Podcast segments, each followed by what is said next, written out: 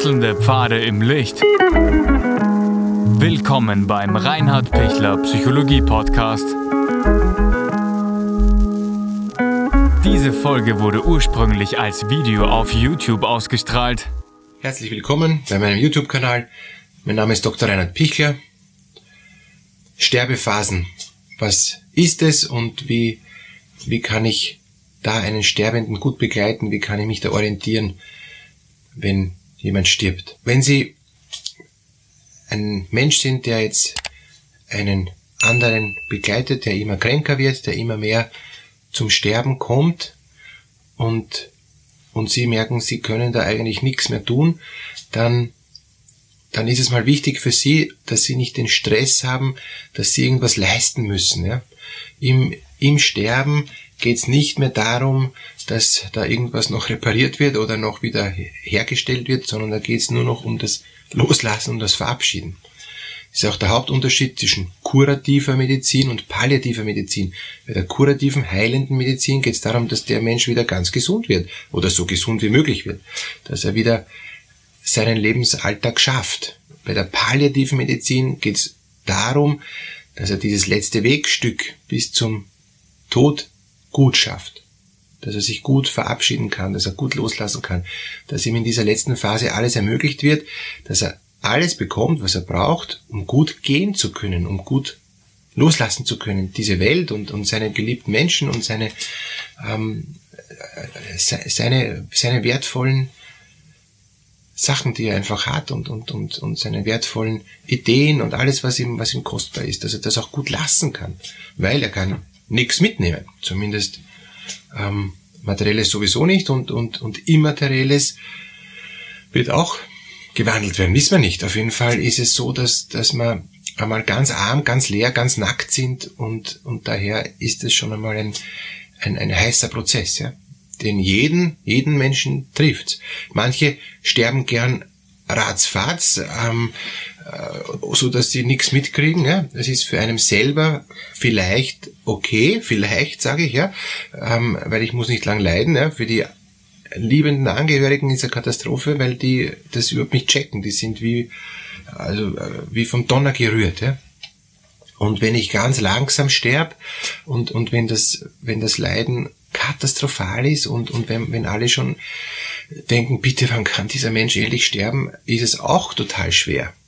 Und wenn er, wenn der Mensch sich gut verabschiedet hat und, und, und nicht viel leiden musste und dann einschlafen konnte ohne, ohne ähm, viel Aufwand und ohne viel, viel ähm, inneren Kampf, ja, das ist natürlich der schönste Tod. Jeder wünscht sich einen schönen Tod, aber für jeden ist, ist ein schöner Tod was anderes und auch für die Angehörigen kommt der Tod immer zu früh und auch für einen selber kommt der Tod immer zu früh.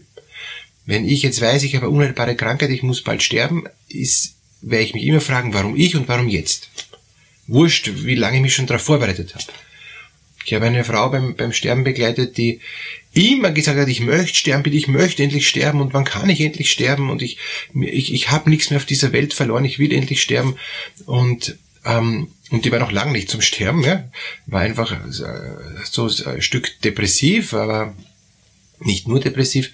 Und wie es dann wirklich zum Sterben gegangen ist und ich sie da immer noch begleitet habe, dann hat sie das nicht mehr gesagt. Dann hat sie gesagt, na, aber, aber gerade jetzt passt's nicht, ja. Jetzt, jetzt wollte ich doch noch ein bisschen leben, ja. Und Weihnachten wollte ich doch noch, doch noch erleben. Und die Enkel wollte ich doch noch sehen. Also, also, ähm, ja. Und da sind wir jetzt schon mitten in den Sterbephasen. Ich selber bin kein Anhänger von den Sterbephasen vom Kübler-Ross, sondern eher von anderen Sterbephasen, die natürlich alle ähnlich aufgebaut sind wie die Kübler-Ross. Nur die Kübler-Ross-Sterbephasen sind mir zu negativ, sind mir zu einseitig und zu, zu pointiert, ähm, nur, nur auf das, auf das Abwehrende ähm, hin fokussiert, was meines Erachtens keine Hilfe ist. Und manche Sterbebegleiter ähm, konzentrieren sich nur auf, auf diese negativen Phasen, Zorn und Verneinung ähm, und, und, und so äh, und Rebellion und so, wo ich, wo ich mir dann denke, das ist bei manchen Menschen gar nicht. Ja? Und das kann schon bei manchen Menschen sein, aber nur kurz. Und wenn ich nur auf diese negativen Seiten hinschaue, dann komme ich eigentlich immer nur dazu, wenn es wirklich ist und wenn das aber eigentlich ruhiger ist, denke ich mir, der ist noch gar nicht in der Sterbephase dabei, ist dieser Mensch längst in der Sterbephase. Und mir helfen die ähm, Sterbe- und Trauerphasen, die ja übrigens ähnlich sind. Ja, ähm, der Angehörige geht ja mit, auch mit Trauern und, und Sterbe- und Trauerphasen sind durchaus vergleichbar. Beim, beim Sterbenden selber ist es halt total existenziell, während beim, beim, bei den Trauerphasen kann es auch ein Stück weniger existenziell sein. Wenn wir uns jetzt die Sterbephasen anschauen, wenn ich jetzt zum Beispiel die Verena Kast hernehme, dann geht es in dieser ersten Phase um, um den Schock. Warum ich? Warum jetzt? Ähm, Gibt es nicht noch eine andere Chance? Muss ich jetzt wirklich schon sehr bald sterben? Ist es jetzt schon soweit? Ähm, Gibt es keine Hilfe mehr für mich? Und, und, und das ist dann natürlich immer auch oft schon ein, ein eine Verzweiflung, ja? eine, eine emotionale Not. Ja? Äh, und, aber es heißt nicht, in Abgrenzung zu Kübler-Ross, dass das äh, immer Nein sagen muss. Nein, ich will nicht sterben. Manche Menschen sind auch bereit zu sterben. Manche Menschen sind auch schon so, dass sie sagen, ich habe mein Leben gelebt, ich bin froh, dass es jetzt so weit ist. Oder ich habe schon so lange gelitten. Ich bin froh, dass, dass es jetzt in die terminale Phase kommt. Oder sie sagen, ich bin traurig, dass, das, dass es jetzt so weit ist und, und dass ich jetzt spüre, jetzt wird's ernst und ich habe Angst und aber tief drinnen weiß ich, es ist richtig. Ich habe mein Leben gelebt. Ich, ich, ich habe äh, so viel Gutes gehabt. Ich habe die Fülle auch, auch geschenkt bekommen. Und, und, und jetzt geht's einfach ans Loslassen. Und jetzt geht's auch auf was Neues zu. In der ersten Phase können die Menschen schon, obwohl sie geschockt sind, sich schon sehr schnell ähm, auf, auf das äh, Neue orientieren, was sie erwartet. Und, und jeder Mensch im Sterben ist gespannt, was kommt nach dem Tod. Es gibt kaum Menschen, ich habe sehr viele beim Sterben begleitet, gibt kaum Menschen, die die nicht auf das Neue gespannt sind. Die sagen, wenn Tod ist alles aus, mir ist das wurscht, ich beschäftige mich damit bis zum Schluss nicht. Gibt's auch, aber ganz wenig. Also erste Phase, Schockzustand. Zweite Phase eben für den Sterbenden diese emotionale Hochschaubahn, nicht immer die Verneinung, und, und oder der Zorn, ja, ähm, sondern, sondern einfach auch das Innerliche schon einüben, zuzustimmen und dann auch wieder das nicht zu schaffen, das nicht auszuhalten, dann doch wieder aushalten, das noch nicht annehmen können und doch wieder annehmen können. Sie werden sich da vielleicht erinnern an meine drei Schritte. Zuerst muss ich was aushalten, dann muss ich es passiv annehmen und dann muss ich innerlich positiv zustimmen, dieses Ja sagen. Und das ist in dieser zweiten Phase das Hauptthema, diese Emotionen. Und das kann sich wiederholen, da hat die Kübler-Ross recht, das kann, das kann sich mehrmals wiederholen, das, das kann auch eine längere Phase sein.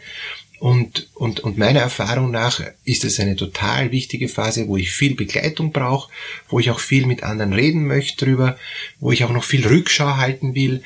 Ähm, ich habe jetzt eine Patientin, wenn ich zu der komme, die redet wie ein Wasserfall von, von, von ihrer Kindheit, ja.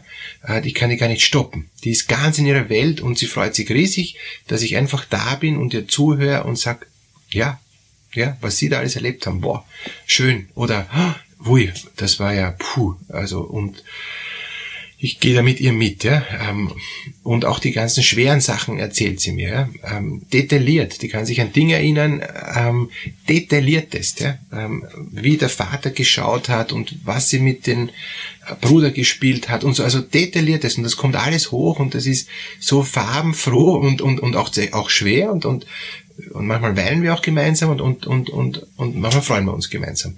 Aber das Wichtige ist, dass sie einfach reden kann. Die, die ist jemand, die möchte es besprechen. Die möchte es nicht allein mit sich besprechen. Weil sie sagt, ich habe eh dann noch so viel Zeit, äh, Einsamkeit und bin eh so viel mit mir, dann denke ich mir das eh dauernd durch. Aber wenn ich es ausspreche, wird es ruhiger. Und, und das ist in dieser zweiten Phase ganz wertvoll. Wenn dann wirklich viel durchgeackert ist, ähm, je nachdem, wie es den Menschen geht, wie viel Kraft er hat, äh, wie, wie stark er leiden muss, äh, wie er sonst auch kognitiv auch noch benannt ist, ja, kann diese Phase intensiver sein oder weniger intensiv. Auf jeden Fall kommt sie dann schon auch mal zur Ruhe. Und dann kommt noch die Phase, weil es meistens auch dann schon schlechter ist und, und die Krankheit voranschreitet und der Tod eben näher rückt, ähm, die Schwäche voranschreitet, dass dann in der nächsten Phase es dann losgeht mit, was, was geht noch, ja? Was ist mir jetzt noch möglich? Dieses aushandeln, noch eine Balance finden. Kann ich noch einmal meinen Enkel sehen? Ist es mir noch möglich, einmal noch irgendein äh, ein Himbeereis zu essen. Ja, habe ich jetzt einen, einen Patienten gehabt, ja, der hat sich gewünscht noch ein, ein, ein Himbeersorbet, kein Eis, sondern Himbeersorbet. Ja. Gott sei Dank habe ich es aufgetrieben, ja, äh, mitten im Winter und, und er hat es genossen, ja, ähm, obwohl er es nicht vertragen hat, weil er es weil er es schon körperlich äh, vom, vom, vom Magen-Darm her gar nicht mehr vertragen hat. Aber er wollte nochmal den Geschmack, ja, das, und das hat er total genossen, obwohl es ihm nachher schlecht gegangen ist, das wollte er noch. Und dann hat er gewusst, so, jetzt weiß ich, ich brauche kein Himbeersorbet mehr. Und, und, und wenn ich ein paar Dinge, die mir wichtig sind, noch abhaken kann, ist es total wertvoll. Oft und oft ist in dieser Phase noch, kann ich mich noch mit Menschen aussöhnen, ähm, sind noch offene Rechnungen, was kann ich mir selber noch nicht vergeben. Und in dieser, in dieser dritten Phase ist es total wichtig, dass, dass man auch die Schuld, die persönliche Schuld anspricht, das, was nicht gelungen ist und, und das, was, was ich immer furchtbar beschämend erlebt habe. Ja? Und das spreche ich dann immer auch oft aktiv an. Ähm, die Leute sind total froh, dass ich das aktiv anspreche. Nicht, weil ich neugierig bin, überhaupt nicht, sondern weil die von sich aus damit nicht kommen würden. Und oft sagen die dann nachher, und, und jetzt ist ruhiger. Jetzt bin ich froh, dass ich auch das angeschaut habe, dass ich mir da auch vergeben konnte, dass mir da auch vergeben wurde. Ich habe schon einmal ähm, aus Hamburg ähm, äh, eben den Bruder extra herorganisiert für den sterbenden ähm, äh, Bruder eben in Wien. Und, und erst, wie sich die zwei gesehen haben, dann konnte er loslassen. Ja. Der, hat, der war vorher noch so unruhiger da und gesagt, er will noch einmal seinen Bruder sehen. Ich habe den seit 40 Jahren nicht mehr gesehen ich, ich, ich, ich, ich muss dem noch was sagen, ja, da, da gibt's noch eine offene Rechnung. Und wie, die, wie der Bruder dann gekommen ist, ja, ähm, bin ich eben rausgegangen und, und die beiden haben nur kurz geredet. Der war schon recht schwach, ähm, der Sterbende, konnte nicht viel reden, aber er hat den Bruder ganz klar erkannt. Er hat vielleicht nicht viel gesagt, aber er hat gewusst, er bringt es noch nonverbal rüber. Und, ähm, und der, der Bruder, für den war das auch gut und wertvoll und wichtig. Er hat damit nicht gerechnet, dass ihn das dann auch so berührt und so trifft. Ähm, aber jedenfalls konnte dann der ähm, Sterbende viel schneller sterben, weil er gewusst hat, diese offene Rechnung ist jetzt auch beglichen. Ich konnte das vielleicht auch nur noch ansatzweise und vielleicht nur noch nonverbal mit den Augen sagen, ähm, aber auch Augen können eben um Entschuldigung bitten und alles Mögliche. Also da gibt schon viele viele, viele tiefe Nuancen und tiefe Dinge. Und die letzte Phase, letzte Sterbephase ist dann, wenn der Mensch wirklich sich von der Welt schon verabschiedet, loslassen kann und sich schon wirklich auf den Tod innerlich vorbereitet. Wenn er schon ganz, ganz bei sich ist und gar nicht mehr auf die Welt und auf die Vergangenheit blickt. Er schaut vielleicht nicht jetzt direkt in die Zukunft immer. Manche Menschen, vor allem gläubige Menschen, die schauen dann schon in die Zukunft. Ich sage immer, ich kann bei gläubigen Menschen sehen, dass, dass sie den Blick wenden vom, von der irdischen Welt hinein bereits in die Ewigkeit. Das ist sichtbar. Wenn man dafür einen, einen Blick kriegt und dafür ein Stück hinschaut, kann man das wirklich wahrnehmen. Ne? In der Tiefe. Andere Menschen, die, die, die das ähm, nicht haben, die werden dann trotzdem ruhiger, können trotzdem loslassen und können sich dann ruhiger und fast sogar gelöst und fast heiter auf, auf den Tod einstellen, weil sie wissen, ich habe es geschafft. Es ist gelungen. Ja, wünsche Ihnen, dass Sie das gut schaffen, ja? dass Sie auch wenn da viel Schmerz und viel Trauer und Tränen dabei sind, das ist gut und das ist gesund und wenn Sie sich so tief hineinlassen, werden Sie auch merken, dass das macht auch was emotional mit einem. Und das ist auch total kostbar, dass Sie da auch, auch emotional traurig ähm, da durchgehen. Weil Trauerphasen und Sterbephasen ist dasselbe und oder ähnlich und, und wenn Sie da ganz tief durch, durchkommen, dann, dann ist es kostbar. Für Sie selber, die Sie den Sterbenden begleiten, als auch für den, den Sterbenden. Alles Gute für diesen so wichtigen Weg für Sie beide.